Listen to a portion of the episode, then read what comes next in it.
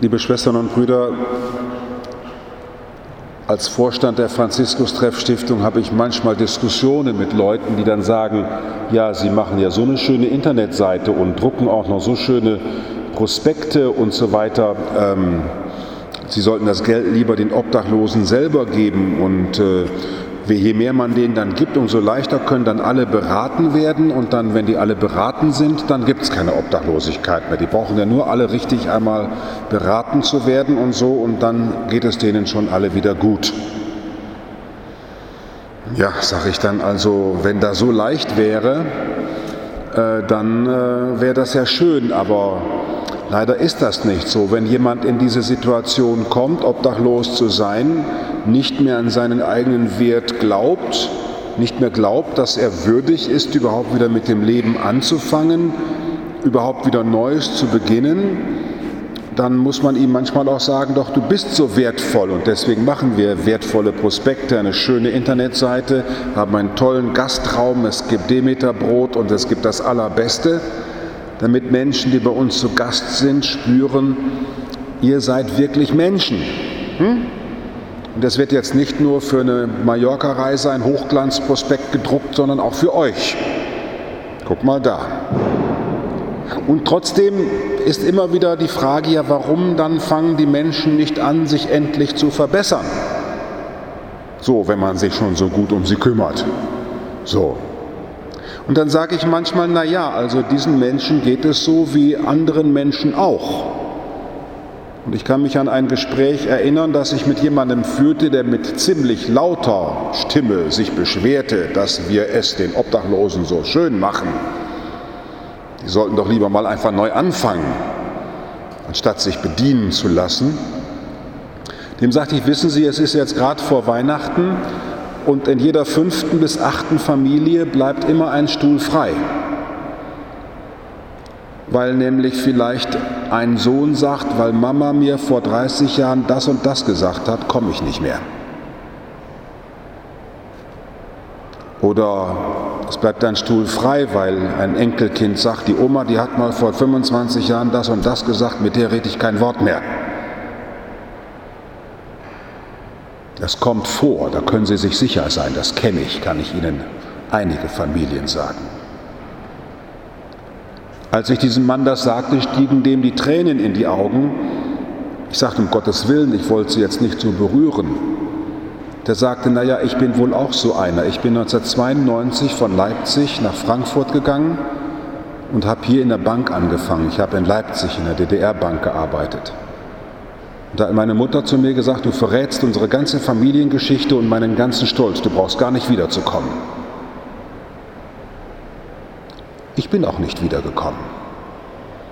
Und letzter ist sie gestorben und ich habe sie nie mehr besucht, nicht angerufen, war nicht mehr bei ihr.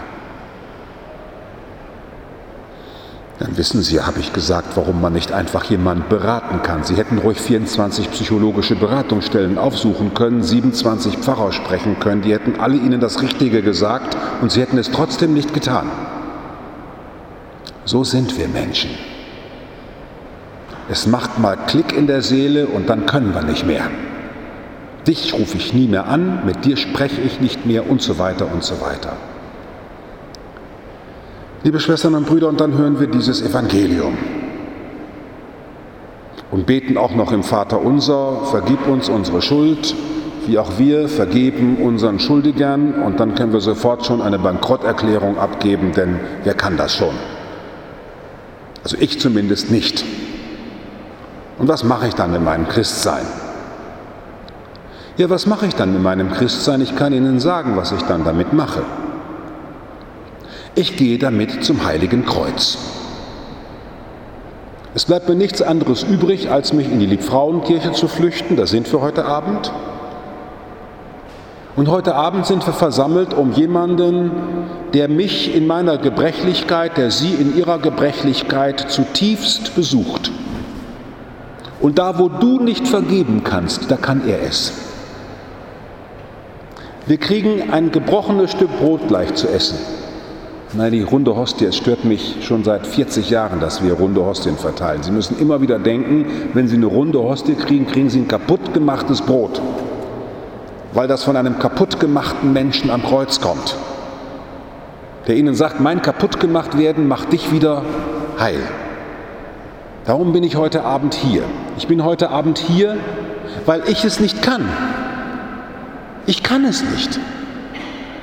Und darum sage ich zum Herrn, Herr, hilf mir glauben. Ich übergebe ihm das, was ich nicht kann und sage zu ihm, Herr, hilf mir glauben. Und dann gehe ich mit ihm durch die Welt und kann es dann immer noch nicht. Glauben Sie bloß nicht, dass wir hier alle so schön wieder frisiert werden, so wie ich jetzt neuerdings nach dem Urlaub frisiert bin. Und dann gehen wir alle raus und dann sind wir alle wieder frisierte Christen. Nein, nein. Wir gehen ja hinaus in unserem Nichtkönnen, aber mit dem, der es kann. Dies ist das, was mir Hoffnung macht. Dass da ein wahrer Mensch und ein wahrer Gott auferstanden ist, den Gott mir heute zur Verfügung stellt, damit ich nicht untergehe. Ich feiere hier die Gegenwart des auferstandenen Herrn, der mich tröstet, der zu mir sagt, ja, du sollst siebenmal, siebzigmal vergeben, aber ich weiß schon, dass du das nicht kannst. Aber ich stelle mich trotzdem zu dir, weil ich dir vergeben kann. Ich stelle mich trotzdem zu dir, weil ich dich nicht nur liebe, wenn du das alles so machst, was ich will, sondern ich liebe dich einfach so. Denn ich kann dir vergeben, weil ich mit göttlicher Kraft unterwegs bin.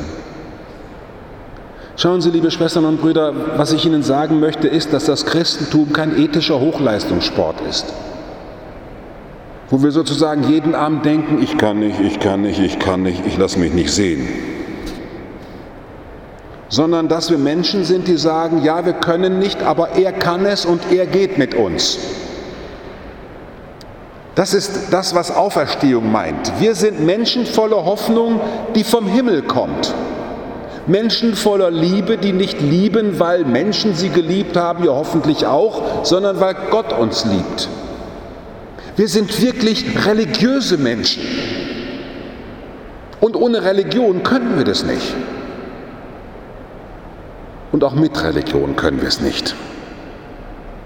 Aber wir können trotzdem hoffen und aufstehen, neu anfangen und bekennen, dass der Mensch nicht verloren ist, sondern täglich neu beginnen kann.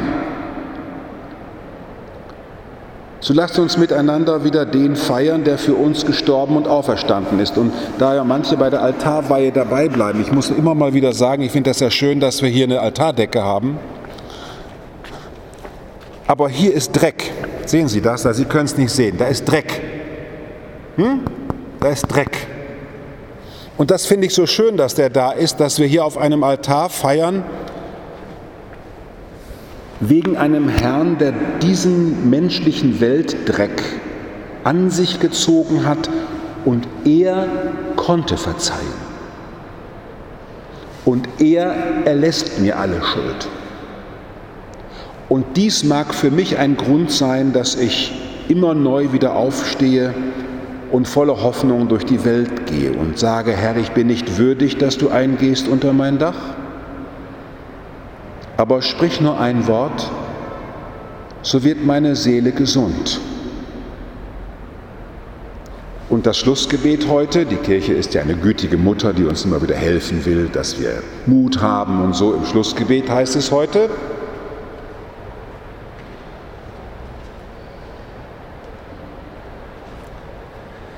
Herr unser Gott, wir danken dir, dass du uns Anteil am Leib und Blut Christi gegeben hast.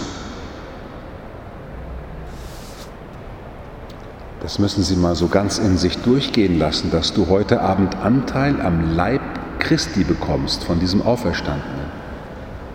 Lass nicht unser eigenes Streben Macht über uns gewinnen.